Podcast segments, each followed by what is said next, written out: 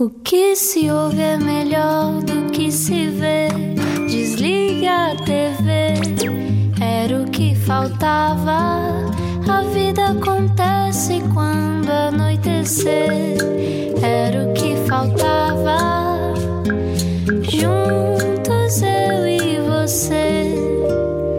Juntos na Rádio Comercial, muito boa noite, obrigado por estar no Era o que Faltava. João Paulo Souza, Ana Delgado Martins e uma mesa posta para falarmos sobre comida e não só hoje. Não, mas ainda por cima a hora de jantar não se faz. Pois não, pois não. Então prometemos não falar. Estou a brincar, não prometemos nada. Na verdade, hoje isto vai envolver de todas as maneiras a comida e as coisas boas eh, que ela tem e há tanto para falar sobre isto. Vamos lá apresentar a nossa convidada de hoje. Quanto vale uma pausa no seu dia? Era o que faltava. Na Rádio Comercial. Juntos eu e você. Para a nossa convidada, brincar ou cozinhar era a mesma coisa. Aprendeu a arte com as mulheres da família na aldeia transmontana em que cresceu. Foi trabalhar para uma cozinha em Lisboa porque o marido lhe gavou os dotes e hoje é a Justa Nobre, a super chefe que junta sabor e tradição. J- Sente-se à mesa connosco, junte-se à mesa connosco. Hoje falamos de muito mais do que comida. Bem-vinda, Justa! Bem-vinda. Obrigado. Boa noite. Boa noite. Está boa? Ótimo, obrigado. Hoje não está a cozinhar a esta hora, é estranho. Agora já não. É, já cozinhei aos almoços. Já está despachadinha. Não, agora ainda vou ter jantares, mais logo, ainda vou trabalhar um bocadinho. Esta mulher não para. Não se pode Não gosta? parar, às vezes. Às vezes sabe-me bem ficar um dia em casa sozinha. Quando é que aprendeu a apreciar isso? Ah, quando comecei a ficar muito cansada. Ainda por cima te- tem sempre aqueles horários contracorrente, não é? Que Normalmente quando nós estamos descansadinhos à mesa, está justa ali muito Estamos nós a atarefada. trabalhar, isso tudo, mas isso é, é interessante, é interessante e é, e é motivante porque eu gosto, gosto de estar com pessoas, gosto de cozinhar para as pessoas, portanto. Cansa, chega a uma certa altura, que cansa, pelo menos agora ultimamente, mas também tenho o privilégio de, quando posso, ou vá lá, quando estou muito cansada, poder ficar assim um diazinho em casa. E o que é que cozinha quando fica em casa nesses dias? Ah, nada de jeito. Com uma lata de atum e está feito. Não. eu sou mais chazinho e torradas. Olha, Uma boa sopa, adoro sopa, amo sopa. Eu também gosto muito da sua sopa, mas é de Santola. Não, mas para mim pode ser uma sopinha de legumes, que eu gosto muito. Um caldo verde, qualquer, qualquer sopa. E, hum, e cozinhar às vezes qualquer coisa que me esteja a apetecer muito e que não esteja para fazer no, no restaurante. Eu, muitas vezes, eu normalmente à noite saio do restaurante com fome, ou então eh, como um preguinho minúsculo com o meu marido, eh, tipo aí às 10 e tal da noite antes de ir para casa, portanto não faço o grande jantar. Faço jantar já é quando estou em casa, quando estou de folga.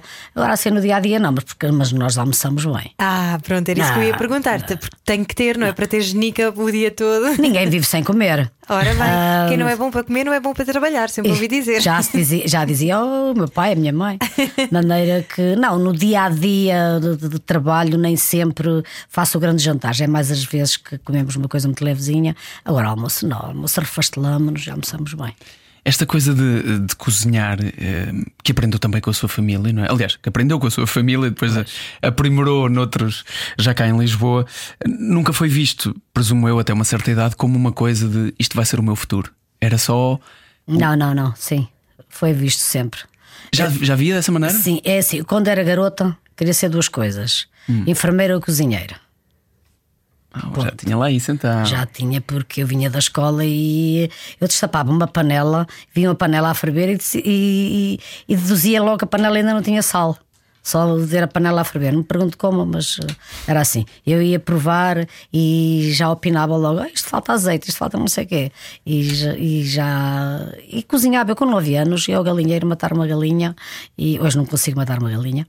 Ah, matava um galinha, um frango e punha-o a cozinhar amigava caldo verde, fazia pronto, aquele, o trabalho da casa. eh, eu ajudava assim, mas com uma naturalidade, sem, sem esforço. Nunca ia aborrecida quando me mandavam descascar um alguidar de batatas, porque tinha que ser um bom alguidar de batatas, que nós éramos muitos. Sim, sete irmãos, sete é? irmãos, pois. Sim, somos sete. De maneira que aquilo para mim era, era brincadeira, eu gostava.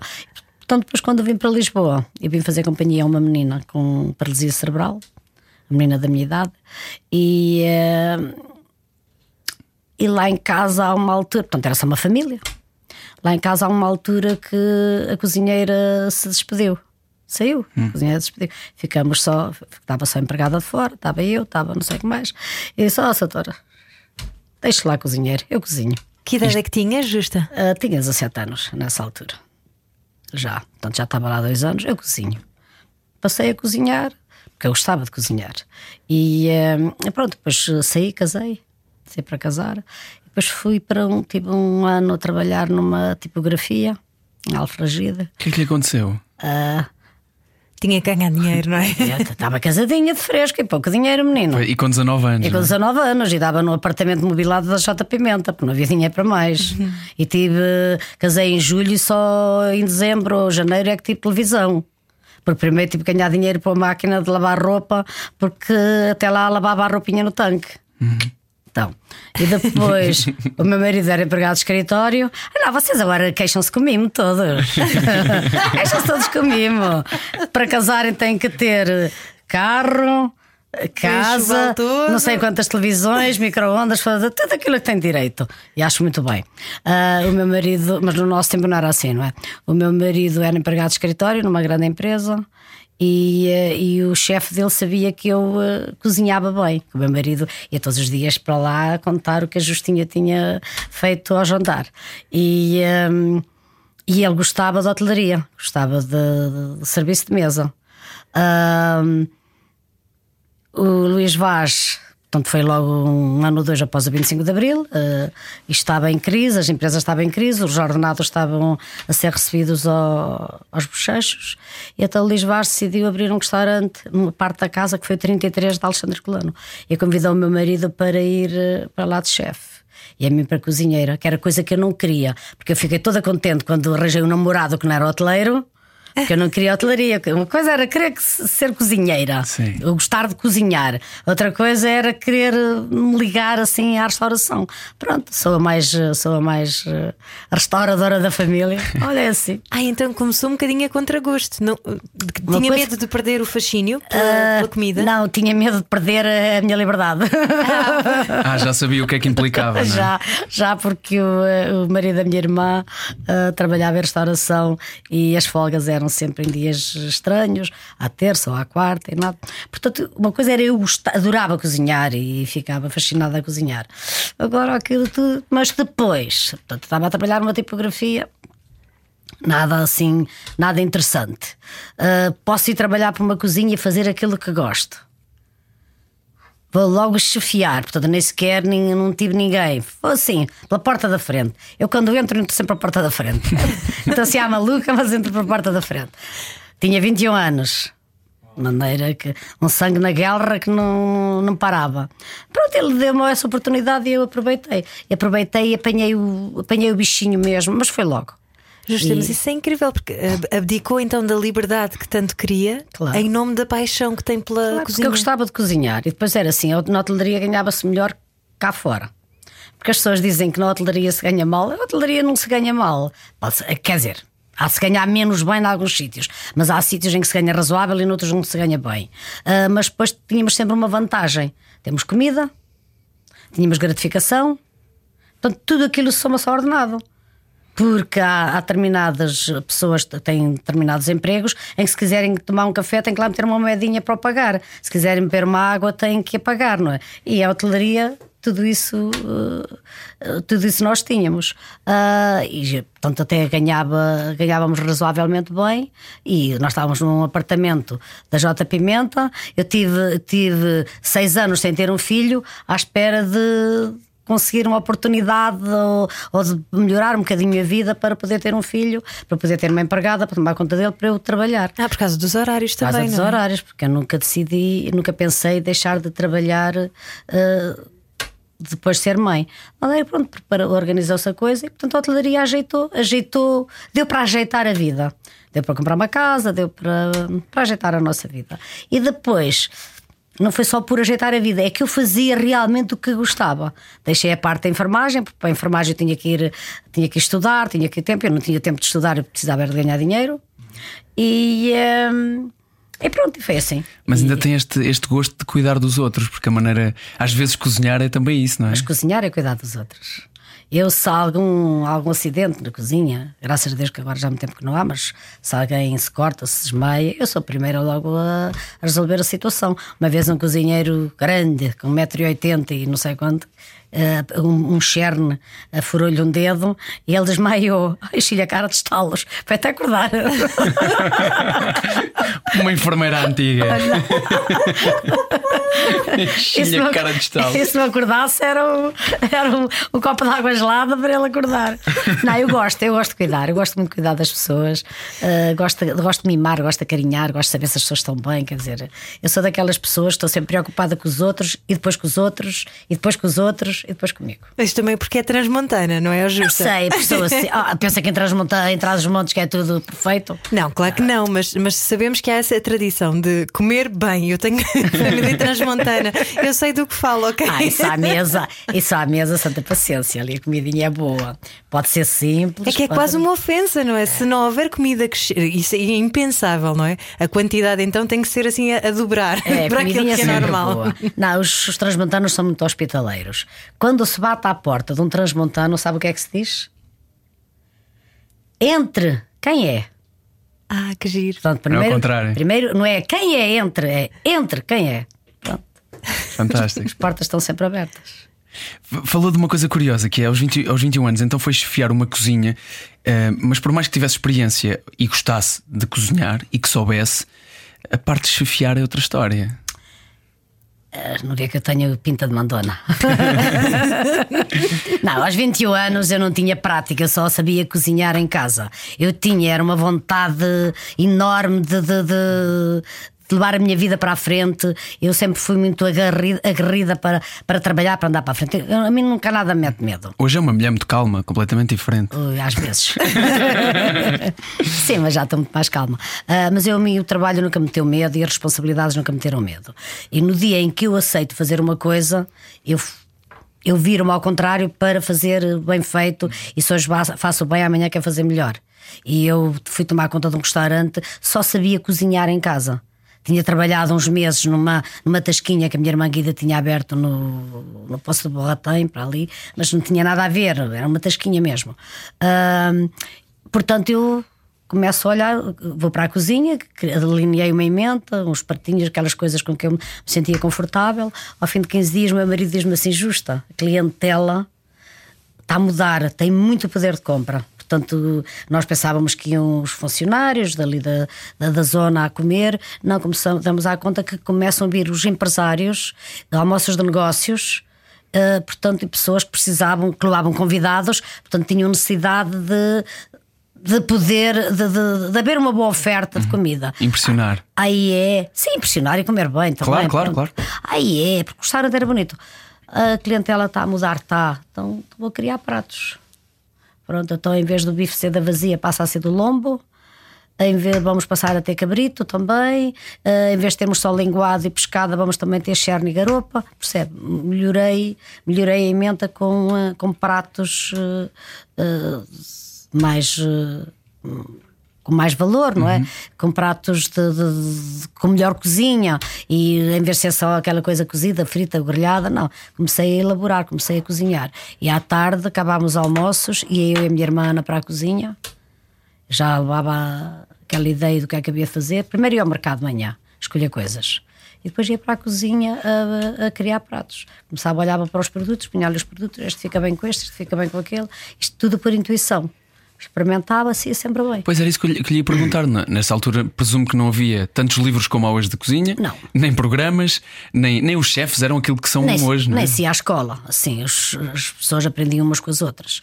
Ah, normalmente um chefe estava num restaurante, depois os outros rapazes, eh, rapazes ou raparigas iam aprendendo e, e era assim que subia. Eu não, eu costumo dizer que entrei pela porta da frente e é verdade, entrei pela porta da frente. Não, eu tinha uma vontade enorme de, de, de- de crescer, de evoluir, portanto ia para a cozinha experimentar pratos. Tinha ideias, e eu então que- qual eram os programas de televisão de culinária que havia, Maria Lourdes Modesto. E alguns livros. O Monteiro também, na altura?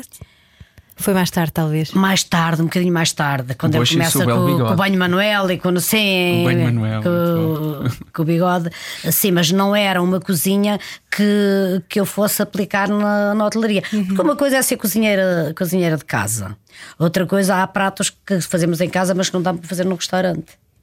De maneira que eu lá fui crescendo. O meu marido puxava, olha, olha, não sei o quê, olha, tá, olha, este cliente já veio cá três vezes esta semana, olha, e já trouxe mais não sei o que mais. Era isso que a gente queria ver crescer. Ainda tenho esses clientes. É por isso que vocês são uma dupla imbatível. É que, é que o marido diz, o cliente quer isto e a justa faz. É isso. e a justa diz: Senhor Nó, vá fazer, faça o favor de vender este prato hoje e o senhor não Já disse, ah, tens aqui 10, eh, 10 doses deste prato para vender. Ai dele que não venda. Só que, só que em menos de 5 minutos já me vendeu 14. Depois traz outro problema. Eu sei, eu disse que só havia 10. Mas o que é que tu queres? Mas estão ali a pedir, tu não consegues arranjar. É o seu principal fã, o seu marido? É. Ele foi o impulsionador também, não é? Garantidamente. Pois, também sou eu que, que sou o sustento dele e da família. Portanto, só tenho que impulsionar. Ele diz que eu sou ganha-pão dele. Sim, está bem. Sabe, sabe que às vezes quando estou assim, quando estou- não é quando estou furiosa, furiosa, é quando estou assim, bem disposta e me apetece entrar com ele, quando estou cansada, e disse: Puxa, tive imigrantes que queriam casar comigo, eu podia estar lá na, na aldeia com uma rica casa, a gozar a minha reforma, vinha a falar francês e não sei o que. E sabe o que é que ele me responde? Mas não eras feliz? Não eras feliz? Tu sabes lá se eu eras feliz? Tu sabes lá se eu sou feliz contigo? Eu sei que és. Muito bom. Temos que, temos que brincar com as coisas. Claro, Não, e a Justa também eh, é conhecida por usar os seus familiares também para outras coisas, que é no início dos seus restaurantes chamava os familiares para serem figurantes, não era? Que era para os restaurantes No princípio, do estarem cons- vazios. no princípio do Constituinte, do nosso primeiro restaurante, o restaurante tinha uma janelinha com uma cortina e. Às 8 horas, qualquer pessoa entra num restaurante, se reparar se há gente ou não. Mas se os das 8 não entram, os das 8 e meia, de um quarto para as 9, se bem a casa vazia, já não entram. Ah, pá, se não tem ninguém, não presta. E eu, ai, ai, isto não pode ser. então punhamos lá figurantes. Mas punha-lhes alguma comidinha ou não? Ah, comia, saía-me caro, tinha que lhes dar de Pois. jantar. Isto é da família da Justa Nobre, não é para todos. mas não, mas eles não se importavam. Pois pudera, imagino. Mas isso é, um- isso é um lado. eu- claro que isso está na sua personalidade e, e nota-se claramente, mas eu acho que isso é um lado de meio de instinto de sobrevivência de quem cresce no campo e quem vem para a cidade. Claro. É, não é? Claro que sim. Tem que se desenvolver. É assim, ó, João Paulo, se nós queremos alguma coisa da vida, nós temos que fazer por ela. Só há uma coisa que nós não devemos fazer: é atropelar, atropelar ninguém. A gente não deve passar por cima de ninguém, nem, nem, nem devemos prejudicar ninguém. Agora arranjamos maneira de, de sobreviver, como é lógico. Mas a melhor maneira de sobreviver é mostrar um bom trabalho, fazer um trabalho sério, honesto. E, e nós, e assim nós vamos para a frente, nós conseguimos. E mesmo naquelas alturas em que parece que a coisa está a andar para trás, houve uma altura em que eh, perdeu tudo. Justa. Mas não perdi os dedos, não perdi as mãos e não perdi, não perdi o discer- o dis- discernimento de pensar e de decidirmos. Sabe o que é que eu costumo dizer? Só se perderam bens materiais. Pronto. E assim a gente anda para a frente. Porque enterrar a cabeça na areia, ou ficar magoados, ou ficar a vida toda cheia de rancor, cheia de raiva por quem nos fez mal, não, nos, não, não faz a nossa vida andar para a frente. De maneira que, pronto, a gente anda para a frente. Foi um negócio que correu mal na altura da Expo Não, 98. não, não foi negócio que correu mal, foi a sociedade que correu mal. Ok. Os negócios faziam dinheiro, nunca mais nunca faziam muito dinheiro. Tivemos foi uma sociedade, de- estávamos ligados a uns vigaristas, pronto. E como é que se dá a volta? Como é que se começa do Continuando. quase zero? Ah, não foi quase zero, foi abaixo de zero. Ah, porque ficaram dívidas, pois. Ficam muitas dívidas e, e, e fica o nosso nome eh, assim um bocadinho manchado e eh, depois vai-se para tribunal e eh, o dinheiro não se recuperou, pelo contrário, pagou-se muito, pagamos muito dinheiro ao meu marido. Os vigaristas safam-se sempre porque arranjam não sei quem que os defende que arranjam sempre. Não sei como é que eles saem dessa, mas eles saem.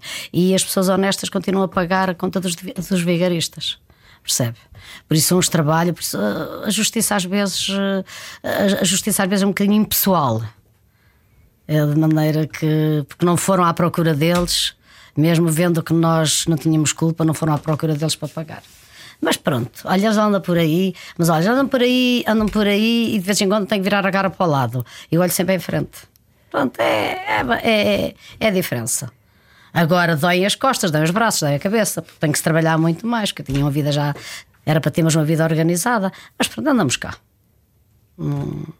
E os vigaristas não sabem o que perdem porque nunca vão provar outra vez a comida da Justa Nobre. ah, não, se calhar, se calhar comem na mesma. Só se mandarem vir. Mandam vir no outro nome. se calhar para matarem as saudades. Não, ainda não a viver, se calhar ainda não a viver do dinheiro que me roubaram. Por isso, se calhar, olha, se calhar ainda estão a viver do dinheiro que me roubaram.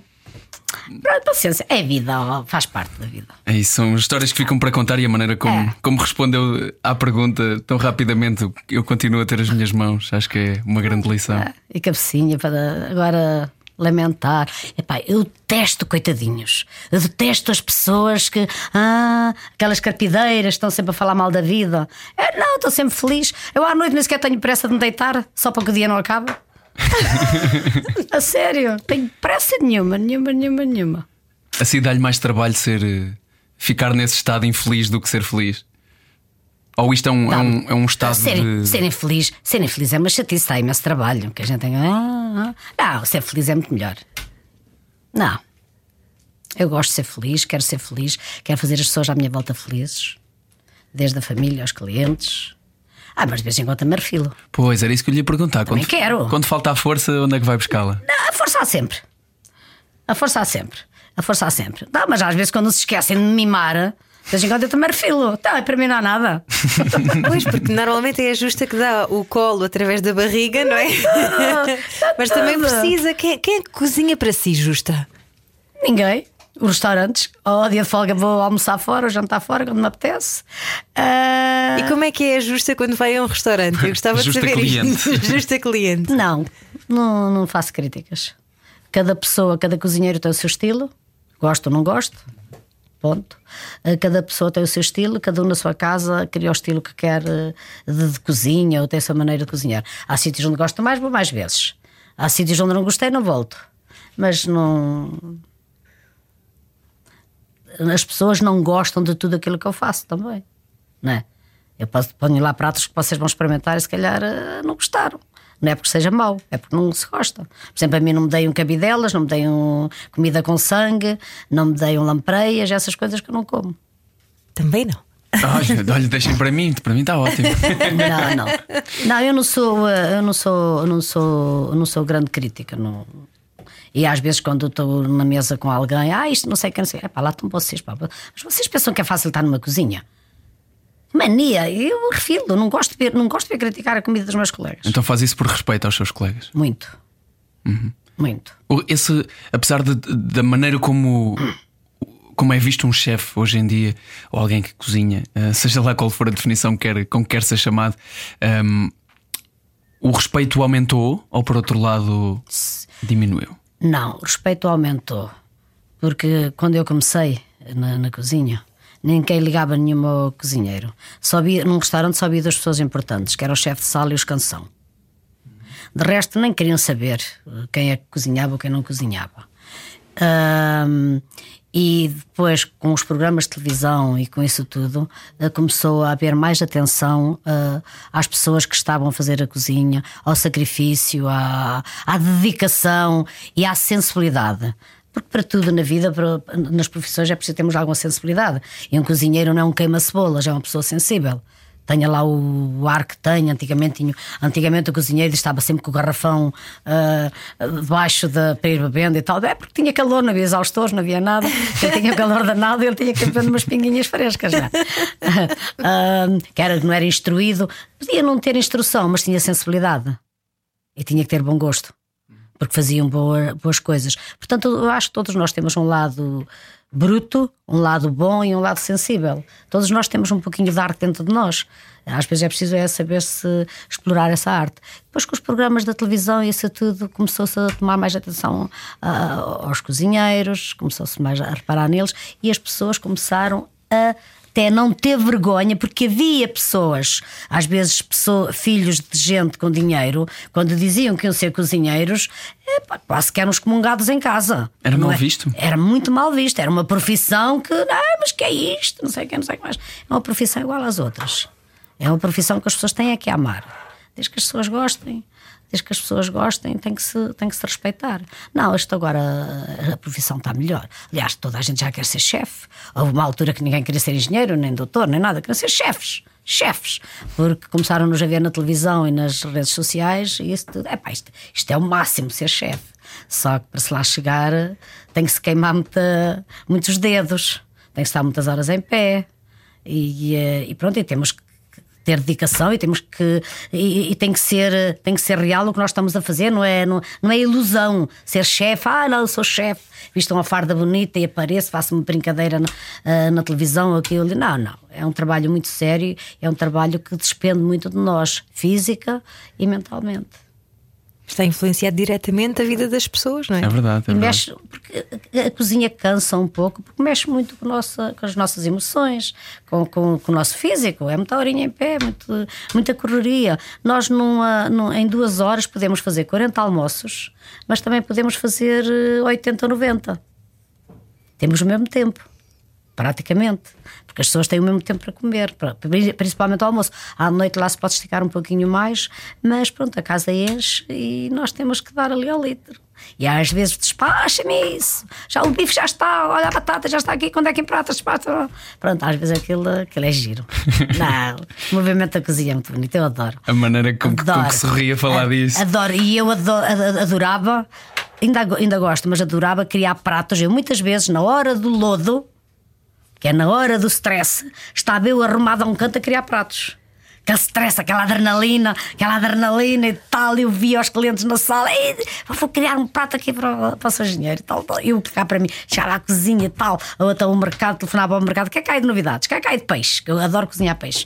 O que é que de peixe? Ah, tenho isto, tenho não sei o quê, tenho salmonetes, tenho não sei o quê. Então vá, mande lá. Eu ali à hora do- do- do- da refeição, metida num canto, sei que me viam metida num canto, já não pediam nada. Mesmo a minha irmã já não dizia nada antes, já está para ali, já está para ali a, a levitar. Eu lá, lá, lá ficava ali a criar os meus pratinhos e O que tal. pode ser assustador para uns pode ser maravilhoso para outros. Ah, eu acho que é maravilhoso. É assim, tudo nesta vida nós aprendemos. Se a gente insistir em aprender eh, qualquer coisa, a gente aprende. Mas quando as coisas nos vêm da alma, quando as coisas nos vêm de nós, o gozo é outro e a, e a facilidade é outra e o cansaço, penso eu que seja diferente. Claramente. Claramente. Deixe-me só dizer a todos, a todos e todas que nos ouvem: o prato principal já está servido, já a seguir vamos à sobremesa, à segunda parte deste programa com a Justa Nobre. Era o que faltava. Com João Paulo Souza e Ana Delgado Martins.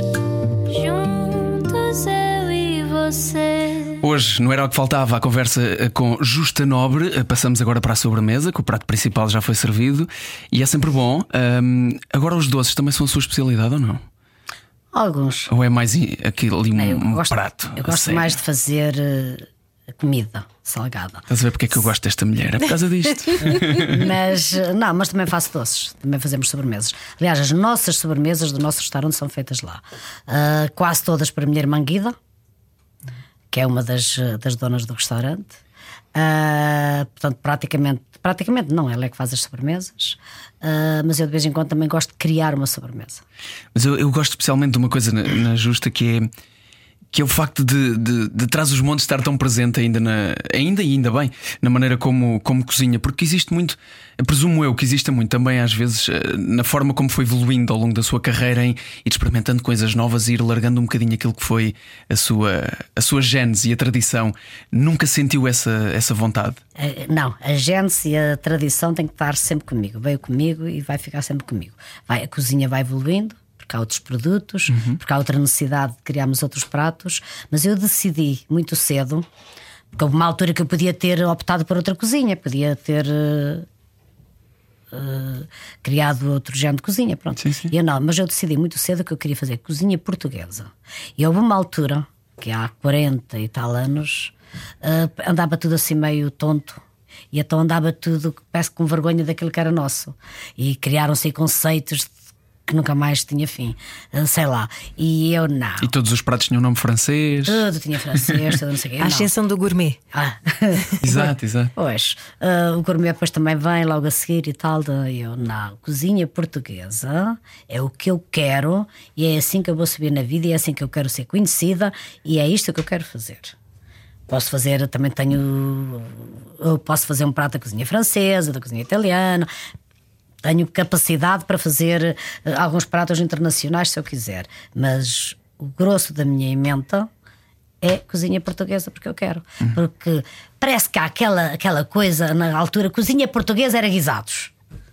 É mentira, não é nada guisados. A cozinha portuguesa é tão variada e temos produtos tão bons que nós podemos pegar nos produtos e, e- e- e cozinhá-los da maneira mais delicada.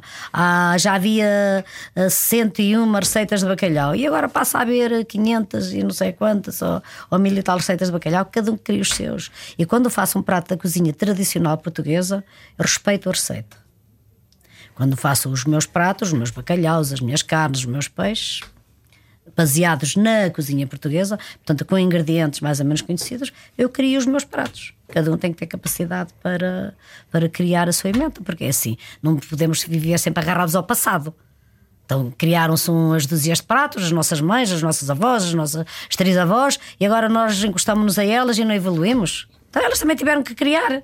Portanto, porque é que nós não criamos mais para depois os nossos filhos, os nossos netos também seguirem as nossas tradições? Foi assim que nasceu a sopa de Santola, que é uma sopa que já faz há 40 e tal anos e que fala-se na justa, fala-se na sopa de Santola, está a ver? Fala-se na cozinheira, fala-se uma sopa.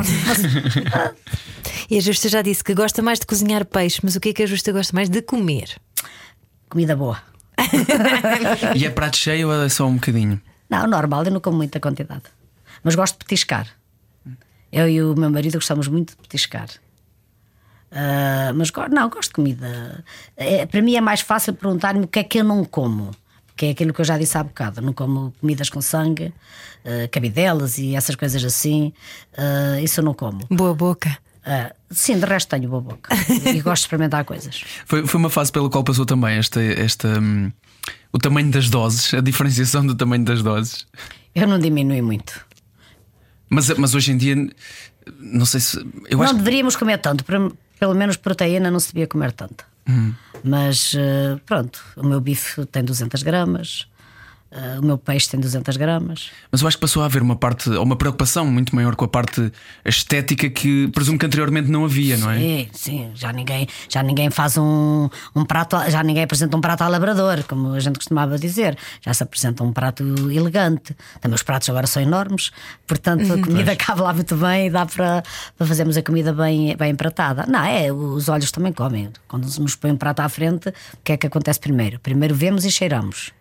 E só depois é que saboreamos. Ah, mas aquela comida de tacho O também é tacho, boa, não é? é? O tacho. Eu adoro. Mas, não tacho, é mas já há tachos bonitos. Há agora. tachos lindos. Claro. é verdade.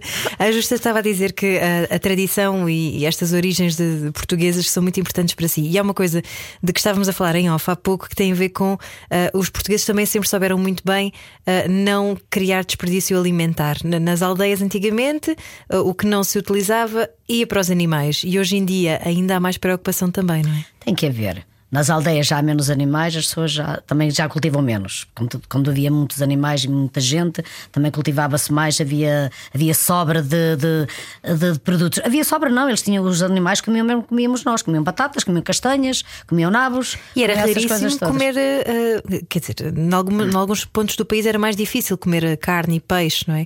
Era mais à base dos legumes. Era legumes, era, comia-se. No tempo da pobreza comia-se capoeira, principalmente em trás montes. Era o que era mais fácil. Comia-se capoeira, comia sardinhas, eh, bacalhau, peixe do, rio, peixe do rio, polvo e peixe-peixe, era as sardinhas e pouco mais. A carne vitela era dias de festa. O porco, o porco era, era a carne que havia sempre. Mas o porco dava para o ano todo, não é? Tinha que dar. Porque se come todo, das orelhas à, Pois, aos exatamente. eixos. Punha-se um bocadinho de tocinho na sopa e dava para.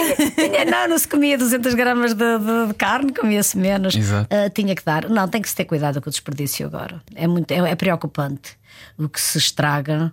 ah, é preocupante a fome estar aí a chegar, porque estas secas, isto tudo, traz. ah, ah, portanto, as coisas. ah, vão aumentar muito, porque há menos, vão aumentar muito, as pessoas não têm muito dinheiro, portanto vai começar a haver problemas e tem que se ter realmente cuidado. Eu tenho esse cuidado lá no restaurante.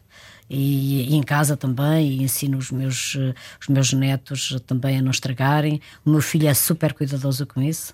Às vezes sobrou um bocadinho disto, ah, não sei o que é que eu ia fazer com isto. Homem, guarda, guarda que eu como.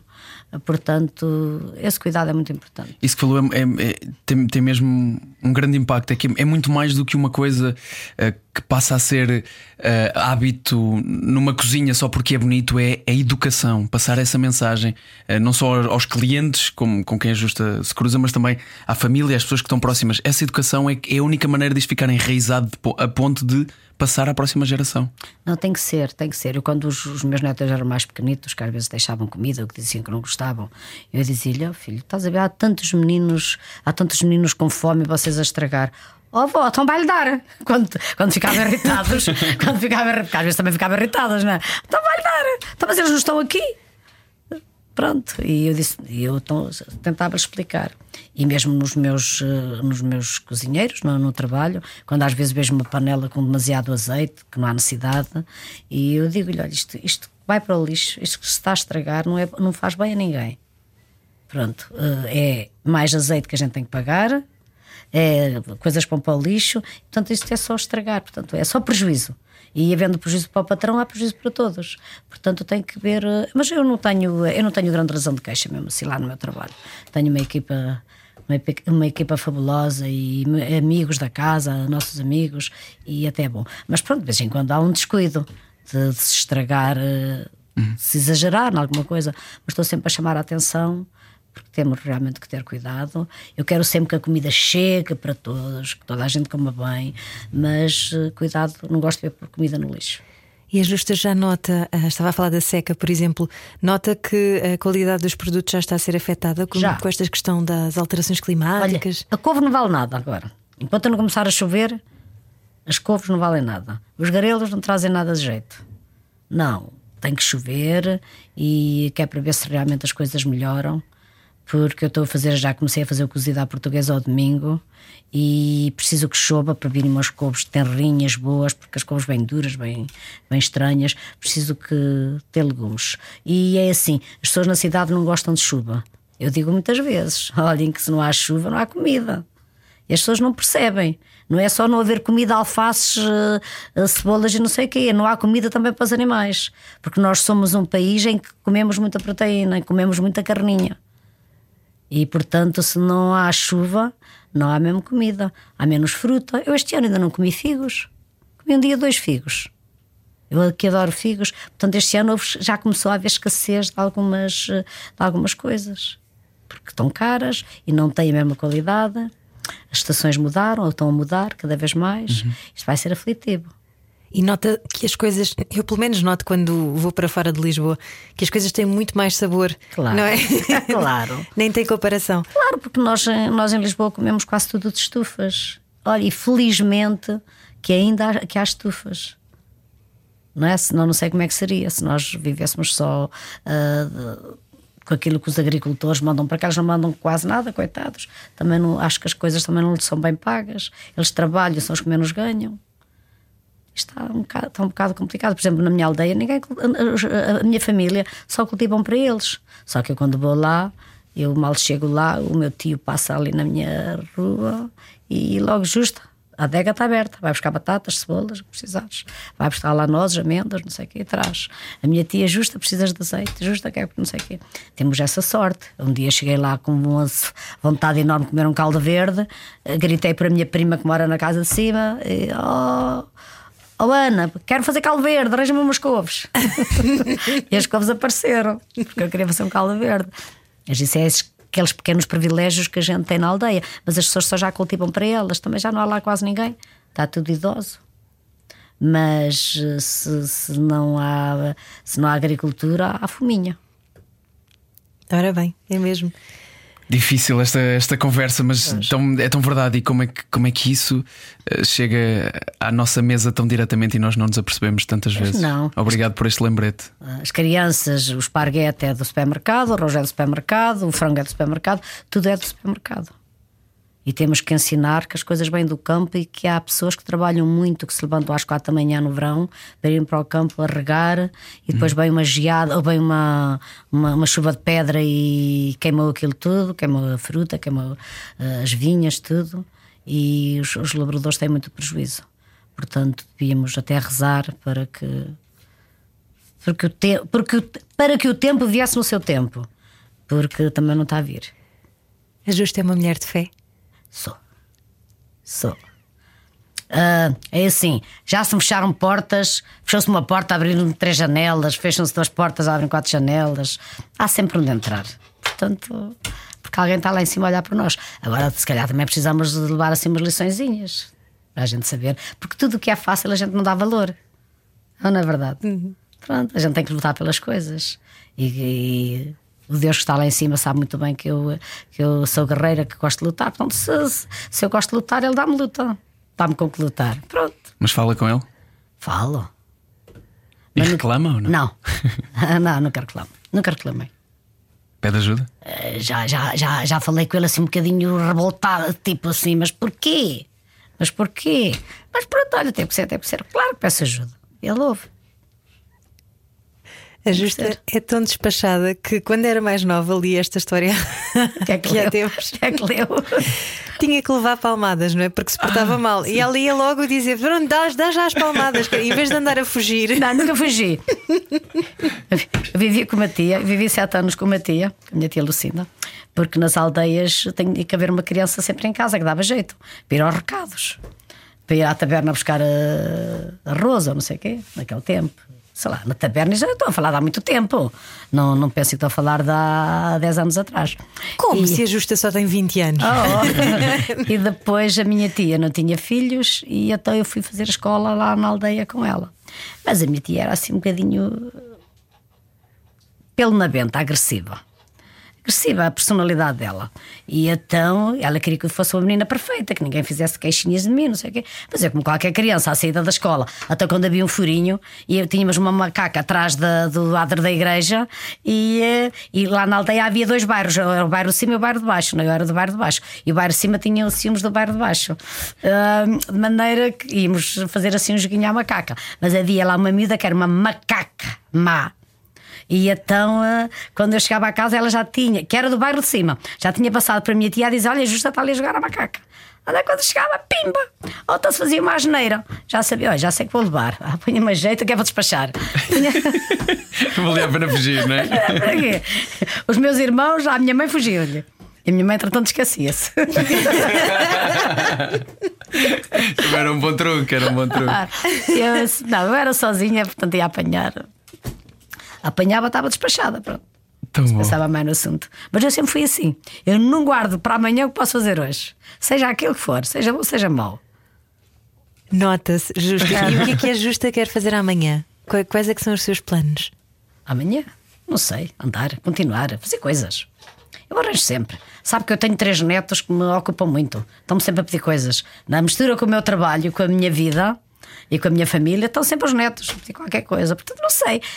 Eu quero continuar, quero tirar, eh, continuar a ter saúde, que Deus me dê a saúde e discernimento para poder continuar a trabalhar e a fazer pela vida e a fazer aquilo que gosto. E depois amanhã logo se vê. Não sou muito de, de- de planear. há coisas que eu não planeio. Quero trabalhar e quero ser feliz. E, portanto, se é preciso mudar, porque o que se muda hoje, hoje estou a pensar amanhã fazer as coisas de determinada maneira. Se calhar amanhã, quando acordar, por qualquer razão, já não pode ser assim, já tenho que. Quantas vezes eu planeio o meu dia na véspera e no dia assim não é nada daquilo que estava planeado? Porque outras coisas, outros compromissos vão aparecendo, outras necessidades vão aparecendo e depois logo se vê. É assim, é tão bom andar assim. Justo, acho que foi a, a primeira vez que estive consigo e não comi nada. Ainda assim, foi a primeira vez que falei consigo, contigo, aliás, com tempo. Muito obrigado por este bocadinho. É um prazer. Agora vamos jantar. Isso é que é! Vamos embora! Vamos embora. Vem comidinha e também o By Night já a seguir na rádio comercial. Obrigada, Justa. Obrigada também, foi um prazer. Quanto vale uma pausa no seu dia? Era o que faltava Na Rádio Comercial. juntos e você.